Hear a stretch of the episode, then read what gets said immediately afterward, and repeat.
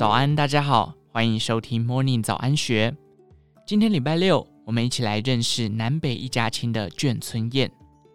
以下内容是作者韩良义以第一人称分享他的心得。比起大多数采完全预约制的私厨，南村私厨小酒站并没有那么神秘，门面也不算隐秘，就坐落在台北市东区热闹的巷内。其店名源于四四南村。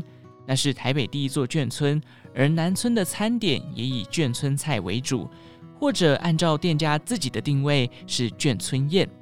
因为这里除了商业午餐可小桌供应外，晚间只有大盘大碗的桌菜，菜色和分量皆澎湃，让我想起儿时逢年过节随父母去降级亲戚家赴宴的往事。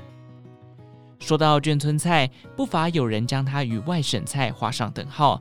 这是一种误解。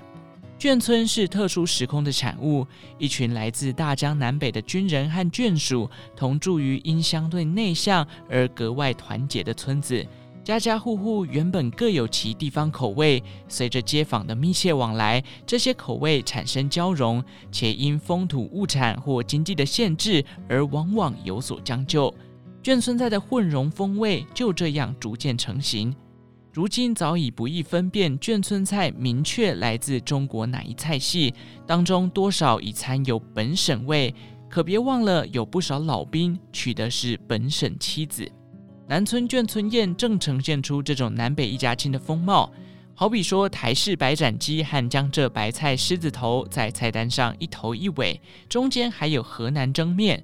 带着古早台式家常味的炒米粉与华北风味的醋溜土豆丝同餐享用，丝毫不感到格格不入。至于我最欣赏的是卤味拼盘，偌大的盘中有牛腱、牛肚、猪肚、豆干、卤蛋和花生等，上面撒着香菜、葱花和辣椒，五色缤纷，赏心悦目。这些虽都是常见的卤菜，却与一般小吃店一锅卤的货色大不相同。卤包是自家配方，这一点并不稀奇。较特别的是，食材并非一股脑儿丢进大锅中卤成，而是分开卤制。不同的卤味上色深浅不一，却都入味，更不会有个别食材过软或过硬的问题。另一道招牌菜毛泽东红烧肉，菜名颇令人好奇。据称毛氏爱吃红烧肉，我当然没吃过毛氏厨师的手艺，无从得知南村的做法是否正宗。只能说这里的红烧肉入口软而不柴，外观看似带有浓油赤酱的上海本帮风味，滋味则不尽相同。虽然也是咸中带甜，但咸味稍重于沪式红烧肉，还带有着些微的辣味，想来在呼应毛氏的湖南口味。此菜伴着挂包上桌，尽管此举无关政治，然而我吃着夹了毛氏红烧肉的台式挂包，还是感觉此一组合有一点微妙。